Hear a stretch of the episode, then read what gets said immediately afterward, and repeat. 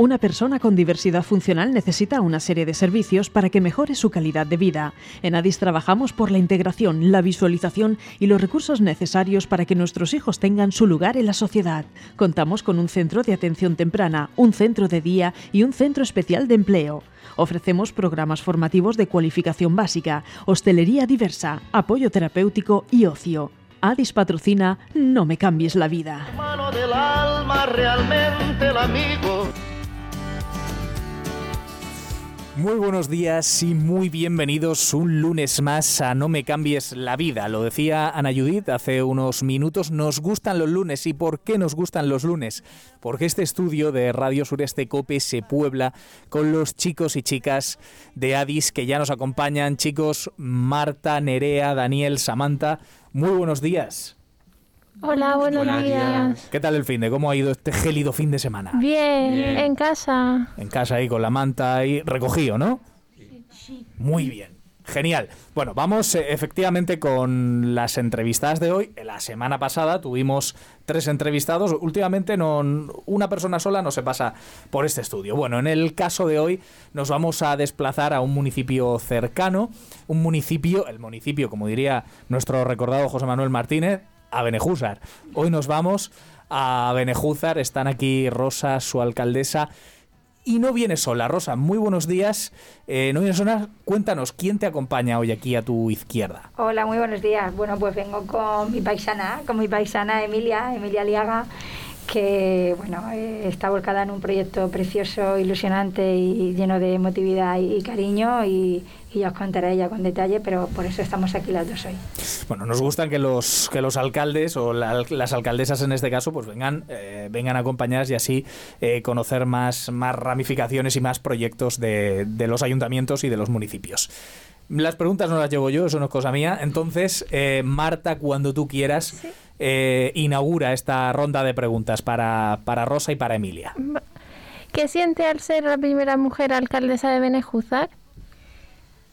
Bueno, mira, eh, trabajar por tu pueblo es algo muy grande y que cuando te eligen los vecinos y te eligen para, para dedicarte al servicio público y dedicarte a ellos es algo eh, pues que te llena un montón. Pero si encima eres la máxima representante como eres la alcaldesa y además eres la primera mujer, pues ilusión y responsabilidad a partes iguales, porque la alegría es enorme, el orgullo es grandísimo, pero la responsabilidad también lo es. Entonces, pues mucha ilusión, eh, mucha alegría, pero también mucha responsabilidad. Sí. ¿Qué proyectos más inmediatos tiene para su pueblo? Bueno, la verdad que en Benejúzar estamos siempre con proyectos encima de la mesa y ahora pues estamos ya casi ultimando los presupuestos para aprobarlos y llevamos pues varios proyectos ilusionantes como una ludoteca, por ejemplo, para los niños que en Benejúzar no tenemos ese espacio infantil para ellos o reformar el parque de la Plaza de España que ya necesita una buena reforma un parque canino, que también lo tenemos ahí, ya tenemos el lugar y también queremos que nuestras mascotas disfruten. Y sobre todo tenemos un proyecto ilusionante, bonito e innovador, que es el Museo de la Radio, que bueno, eh, espero que al año que viene por esta fecha lo podamos inaugurar y os invito a todos porque va a ser algo muy muy grande, único y exclusivo en la comunidad valenciana, el Museo Comarcal de la Radio. Hombre, eso tenemos que ir a verlo. Por ¿eh, supuesto, por supuesto. Bueno, ahora las preguntas para, para Emilia. Vale. Eh, ¿Cuándo y cómo nace Alarún? Bueno, primero dar las gracias también por invitarme hoy a pasar el día aquí el ratito con vosotros.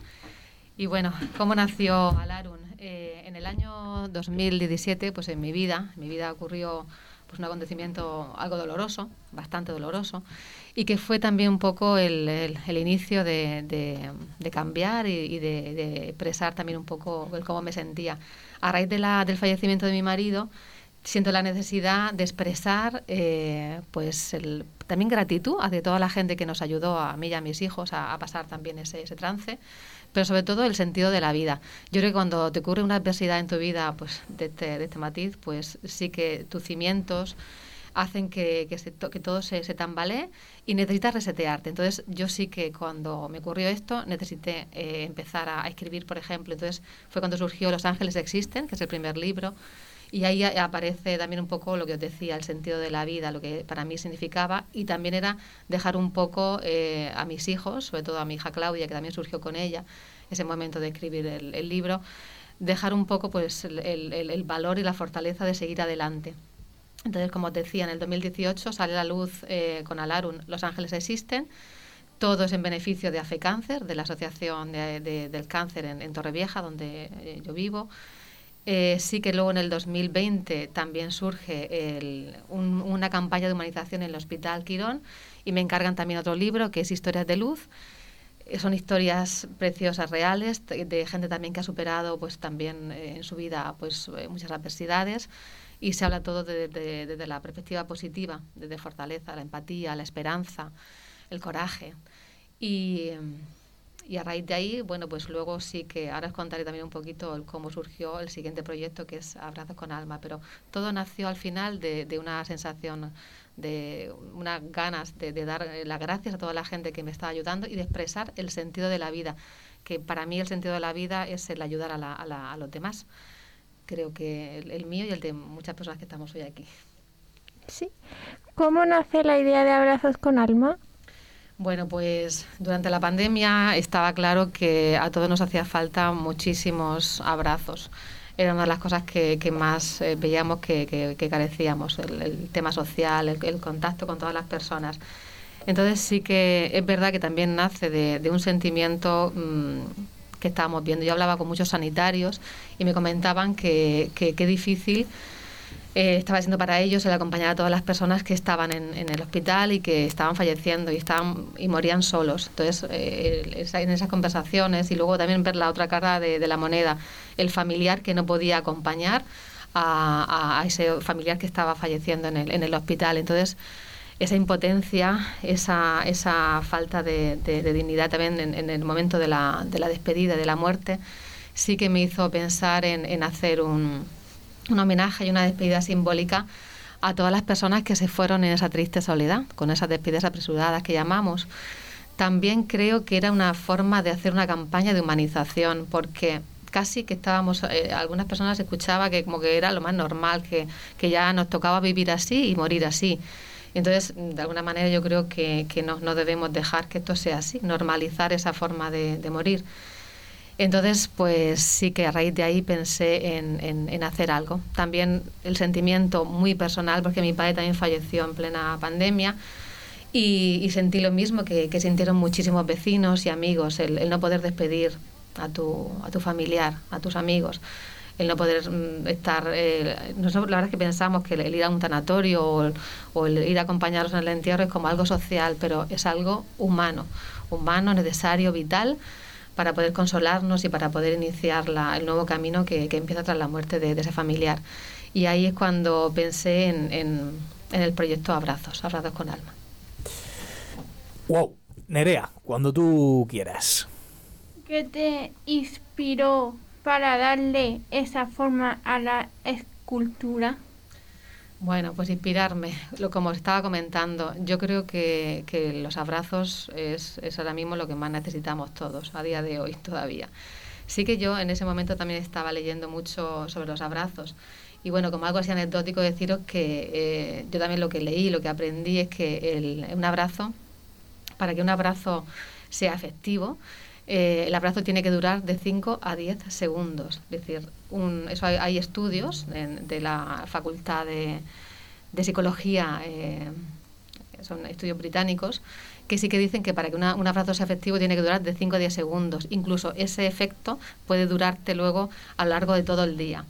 Entonces, eh, yo me preguntaba, mm, ¿realmente cómo puedo yo ayudar a toda la gente que está, que está sufriendo, incluso también a las nuevas generaciones?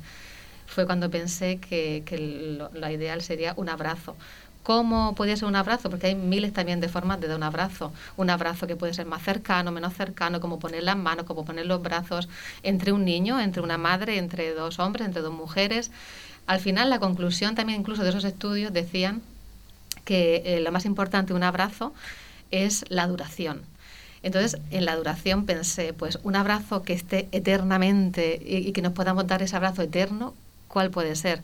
Pues que mejor que dejar constancia en los municipios, en nuestros pueblos, presente ese abrazo, que no dure ni cinco ni diez segundos, sino que dure eternamente para siempre. Entonces, mm, la, forma del abrazo, pues al final yo creo que no, es tanto importante el que sean entre dos mujeres o dos hombres, sino que se refleje esa, esa, ese ímpetu a la hora de dar el abrazo, esa fusión de, de las personas. Y es lo que, lo, lo que nos ha inspirado al final. Yo creo que un abrazo, un abrazo calma, un abrazo consuela, un abrazo fortalece los vínculos y nos hace más resilientes. Así que luego, el, escultor Pepe Miralles, que es un artista, que además yo lo llevo también conociendo tiempo, porque es el que, me, el que ha hecho las ilustraciones en los libros. Hoy os he traído los, los libros como regalo para que los podáis ver y ya veréis que os gusta mucho. Tiene una línea muy tierna. Y entonces confié en él porque es un, un pedazo de artista, trabaja muy bien y ha sabido reflejar en las tres esculturas que conocéis ahora en Torrevieja, en Montesinos y en Benejúzar, eh, pues lo que es el abrazo eterno, que es lo que yo he querido, dejar el, legado para siempre, ese abrazo que va a durar para siempre. Vamos, Nerea. ¿Te has sentido apoyada por los habitantes del pueblo? Sí, sí, por supuesto que sí, sobre todo en mi pueblo, en Benejúzar. Aunque yo vivo en, en Torrevieja, pues soy de, de en mi cuna, y me siento muy arropada durante todo el proceso y luego, eh, a posteriori ya cuando sea, la hemos inaugurado, pues la gratitud de, la, de las personas continuamente día a día que han estado pues pues eso mandando mensajes de, de, pues de gratitud que ellos también se sienten muy bien al tener cerca pues esa, esa escultura que para ellos simboliza pues su, su familiar en ese caso entonces la verdad es que sí creo que les ha llenado también a ellos y era lo que pretendíamos en el ayuntamiento en, en Benajúzar el poder llenarles a ellos y consolarlos para siempre ¿Qué autocríticas haces acerca de la escultura?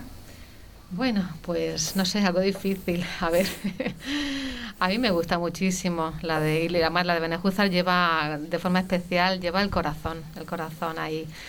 Eh, no sé, creo que cuando planteamos hacer el, la, escultura, también quisimos contar con, con, los familiares.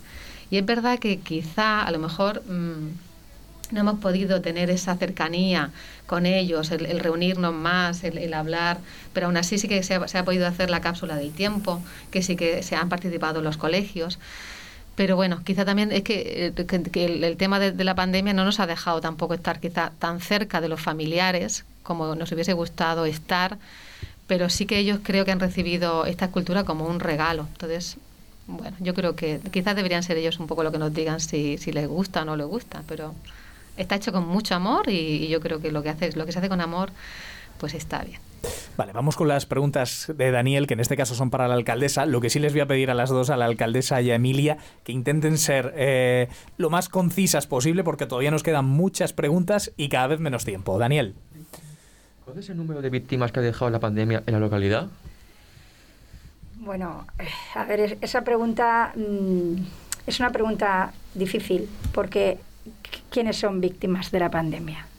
De la pandemia no son víctimas solamente las personas que han fallecido a causa de la enfermedad, sino todas las personas que han fallecido sin poder tener ese abrazo, sin poder tener ese consuelo, sin poder estar acompañados por, por la familia, sobre todo, ¿no? Por, por, por los amigos. Han sido momentos muy difíciles y quizás eh, pues ese primer año, ¿no? En el eh, marzo 2020, marzo 2021 fue el año en el que más se azotó la pandemia.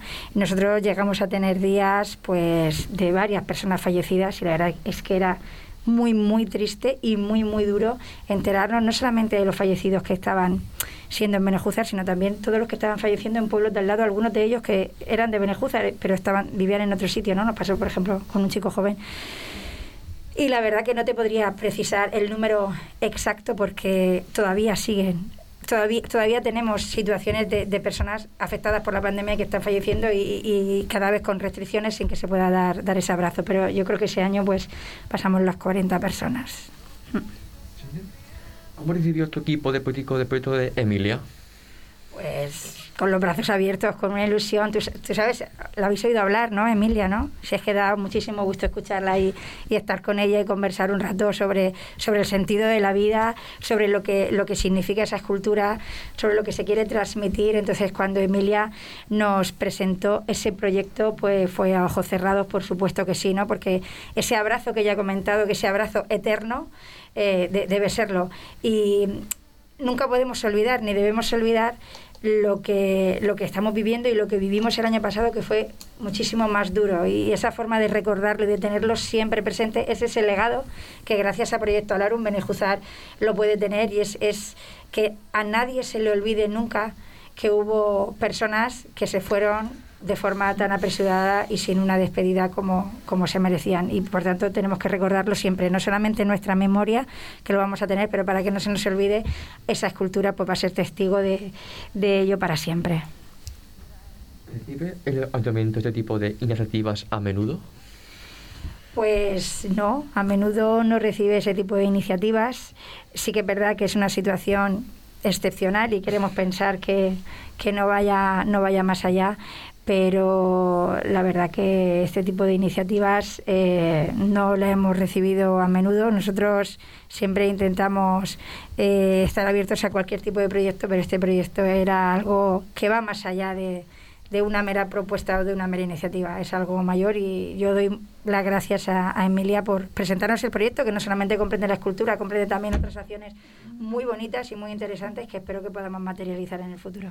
A Daniel aún le queda una pregunta, pero le voy a pedir a Samantha que haga ya las suyas porque, insisto, es verdad que nos queda muy poquito tiempo. Así que, Samantha, vamos a por ellas. Emilia, ¿esperas que esta iniciativa tuya llegue a más municipios? Pues la verdad que sí. Eh, estoy esperando que, bueno, muchas llamadas de, de municipios y de, de, políticos y de gente que me ha llamado y yo creo que tiene una sensibilidad también especial. Yo creo que sí, que pronto vamos a poder ver más esculturas en, en la comarca. La idea es crear una cadena de abrazos con alma.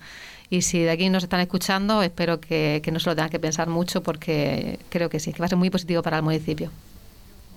¿Qué es que has conseguido el objetivo para yo que se creó abrazos con alma?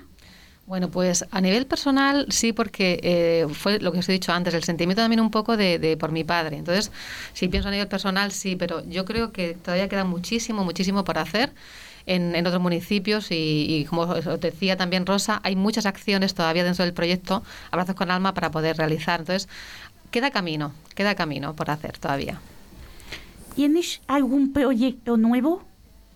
En mente sí, sí, soy una persona muy activa y, y sigo, sigo pensando en, en, crear proyectos. Todos tienen que ver con un poco lo que hemos hablado esta mañana, con el tema de la resiliencia, llegar a los colegios, a los centros educativos, a las personas jóvenes, decir a todos y trabajar la atención plena también, el mindfulness. Vale, vamos con las preguntas a, a la alcaldesa, Samantha. Rosa, ¿qué, si, qué se, eh, hay poder llevar a cabo el proyecto de abrazos con alma, con alma a tu pueblo? Pues sentí una alegría inmensa y además haber, presentado ese proyecto y haber estado ahí como alcaldesa, pues es algo que va a quedar siempre, ¿no? Y yo es algo de las cosas por las que me sentiré muy satisfecha cuando concluya mi, mi vida política, es decir, yo estuve ahí la inauguración de la escultura Abrazos con Alma y como alcaldesa codirigí el, el, el momento de, de, llevarlo a cabo y, y eso creo que me llena un montón. Vamos, Samantha, con la ¿Qué última. es que se vaya tu apoyo a las personas con discapacidad? Sí, yo creo que sí, claro que se valora, se valora muchísimo y vamos a seguir apoyando desde el ayuntamiento como venimos haciendo, ¿eh? que estéis con la Navidad con nosotros, que tengamos los talleres de musicoterapia, vuestro taller de empleo, el que se puedan hacer cosas con vosotros, por supuesto que sí, se apoya muchísimo, la gente lo aplaude y lo valora mucho y además es que sois personas muy, muy competentes. ¿Te pues... ha gustado el proyecto de musicoterapia iniciativa de Addis? El proyecto, el proyecto de musicoterapia inclusivo que hemos realizado en Benejúzar me siento súper orgullosa porque además es el primero que se ha realizado en la comarca. Haberlo realizado con Adis y con tanta gente que estuvo allí realizando ese, ese taller y participando en el taller, también tuvo muchísima acogida y seguro que ahora en la primavera cultural lo vamos a retomar. Samantha, vamos a redondear la entrevista con tu chiste, que, que si no lo cuentas yo... por qué lleva un elefante y un pendrive en el bolsillo? Para tener más memoria. y eso, eso que los elefantes ya tienen un montón. Eh, Rosa, Emilia, muchísimas gracias por haber estado aquí con nosotros esta mañana. La verdad que se nos quedan un montón de preguntas, tanto en papel como las que han ido surgiendo en la cabeza. Tendremos que hacerlas fuera de micrófono. Seguro que a Emilia la volvemos a ver pronto por aquí, por, por este estudio, y, y hablaremos de muchas más cosas, de muchos más proyectos y de más realidades de, de tu vida profesional y personal. Muchísimas gracias, de verdad, por haber estado aquí con nosotros. Gracias a vosotros. Y nosotros nos tenemos que despedir. Ahora le preguntaremos nosotros más cosas a ellas fuera de micros. Muchas gracias. Nos vemos el lunes que viene. Adiós. Adiós. Muy bien. La ilusión que Hades nunca perderá.